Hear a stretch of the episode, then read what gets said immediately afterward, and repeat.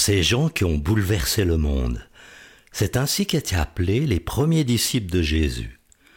Comment est-ce possible que ces quelques centaines de personnes aient eu un tel impact sur leur époque? Et si Jésus leur avait enseigné la vraie sagesse qui change tout?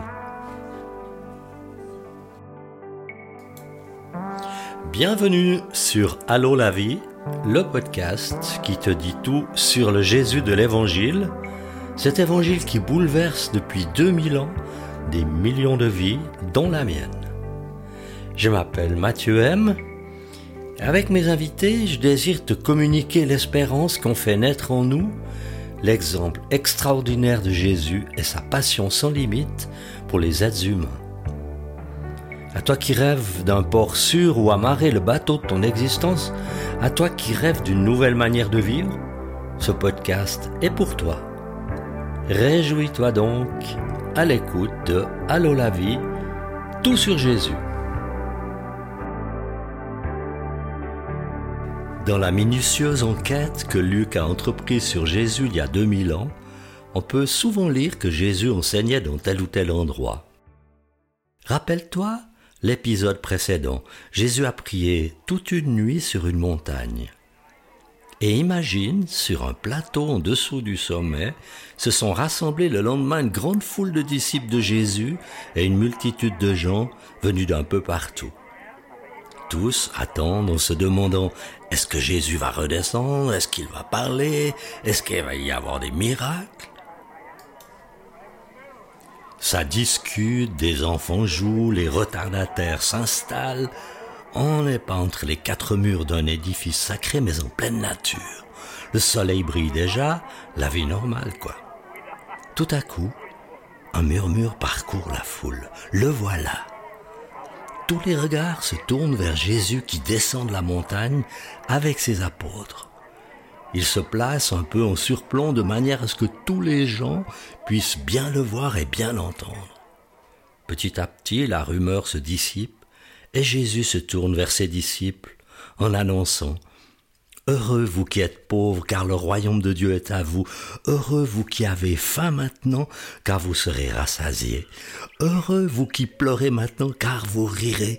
Heureux lorsque les hommes vous détesteront, lorsqu'ils vous chasseront, vous insulteront et vous rejetteront comme des êtres infâmes à cause du Fils de l'homme. Réjouissez-vous ce jour-là, sautez de joie, parce que votre récompense sera grande dans le ciel. En effet, c'est la même manière que leurs ancêtres traitaient les prophètes. Mais malheur à vous, riches, car vous avez votre consolation.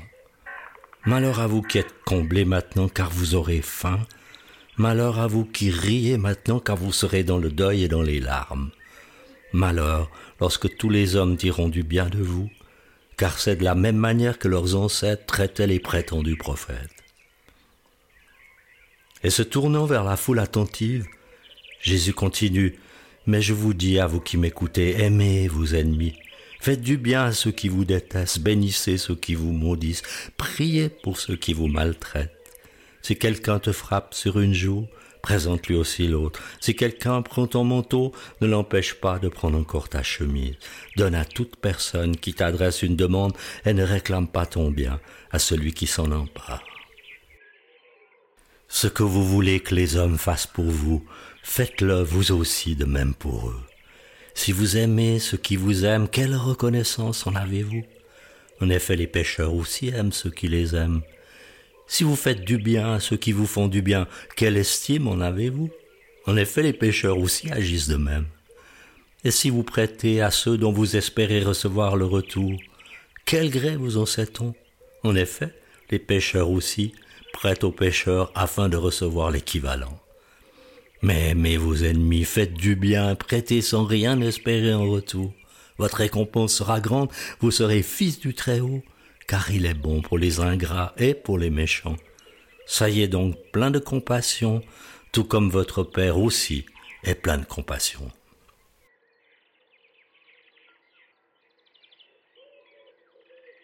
Peut-être qu'à cet instant tu peux voir un grand étonnement naître sur le visage des gens qui entendent ces paroles. Peut-être qu'à toi aussi certains points te posent problème. Jésus parle de ce qui rend heureux ou malheureux et aussi d'une nouvelle manière de vivre.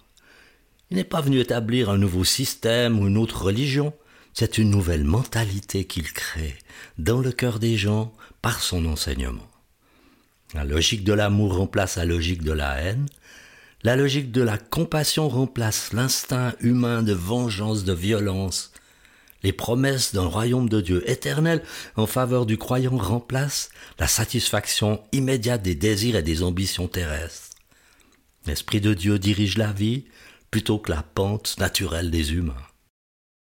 J'ai longtemps réfléchi à ce que l'enseignement de Jésus allait impliquer dans la vie du disciple et comment cela allait influencer sa manière de vivre.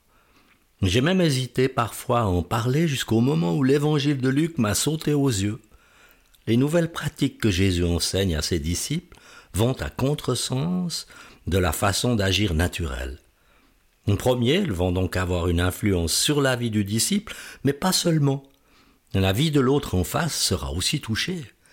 Cet ennemi à qui l'on aura donné à manger, à boire, amitié, bénédiction, cet emprunteur à qui on aura remis sa dette, ces personnes qu'on aura traitées comme on aurait aimé être traité soi-même, avec compassion et désintéressement.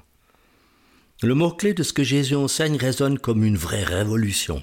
Mais aimez vos ennemis, faites du bien, prêtez sans rien espérer en retour. Votre récompense sera grande, et vous serez fils du Très-Haut, car il est bon pour les ingrats et pour les méchants. Ainsi, quand tu laisses ta pente naturelle être influencée par le caractère de Dieu, qui est bonté, compassion vers toute personne sans distinction, quand tu réalises combien Dieu est bon et compatissant vers toi-même, cette découverte déclenche en toi une toute autre manière de traiter les autres êtres humains. Tu parviens à aimer ton ennemi comme Dieu t'aime toi. Tu parviens à être généreux même envers des ingrats. Tu fais du bien aux autres comme Dieu te fait du bien toute ta vie durant.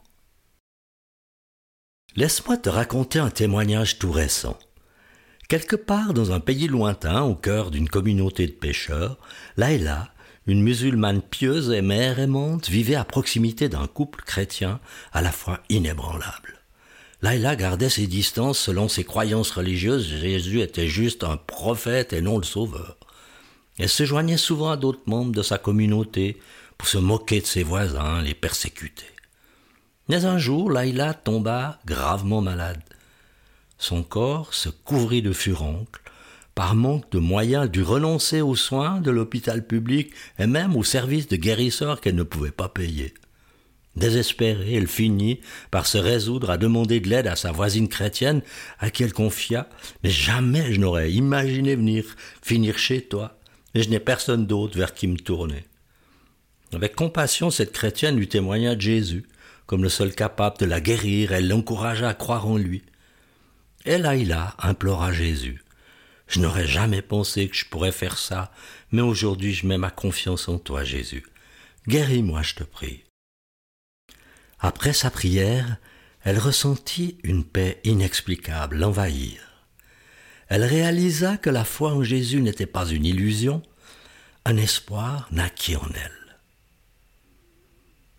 Le lendemain, à son réveil, Laïla constata stupéfaite que sa maladie avait disparu. Elle comprit alors que pour la sauver, Dieu s'était servi de ce qu'elle avait si souvent moqué et persécuté. Les murs qui entouraient son cœur tombèrent, ce miracle balaya ses doutes, son animosité envers les chrétiens. Cette révélation transforma à un tel point sa propre vie que toute sa famille décida de suivre aussi Jésus, quoi qu'il leur en coûtât. N'est-ce pas extraordinaire? Que peut-on déduire? Ce témoignage montre que c'est au moment où notre attitude envers Dieu change que notre propre mentalité peut désormais changer. C'est quand Laïla est passée de l'incrédulité à l'acceptation de Jésus que le changement a été visible dans son corps, guéri tout d'abord, et dans son cœur libéré de la haine. Tu peux maintenant imaginer pourquoi les premiers disciples de Jésus étaient appelés ces gens qui ont bouleversé le monde. Leur manière d'être et d'agir était si différente de ce qui se pratiquait d'ordinaire dans la société qu'on ne pouvait qu'en être aspiré. Alors ma question est celle-ci, est-ce que tu es inspiré par cette nouvelle manière de vivre? Te demandes-tu, comme je l'ai fait aussi, si c'est possible, si ce n'est pas un peu trop ambitieux?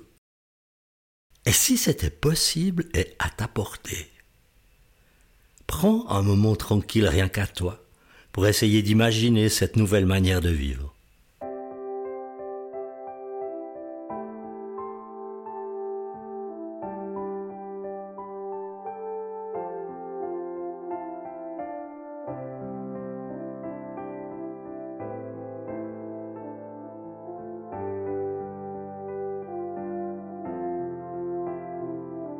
Voilà, cet épisode est terminé.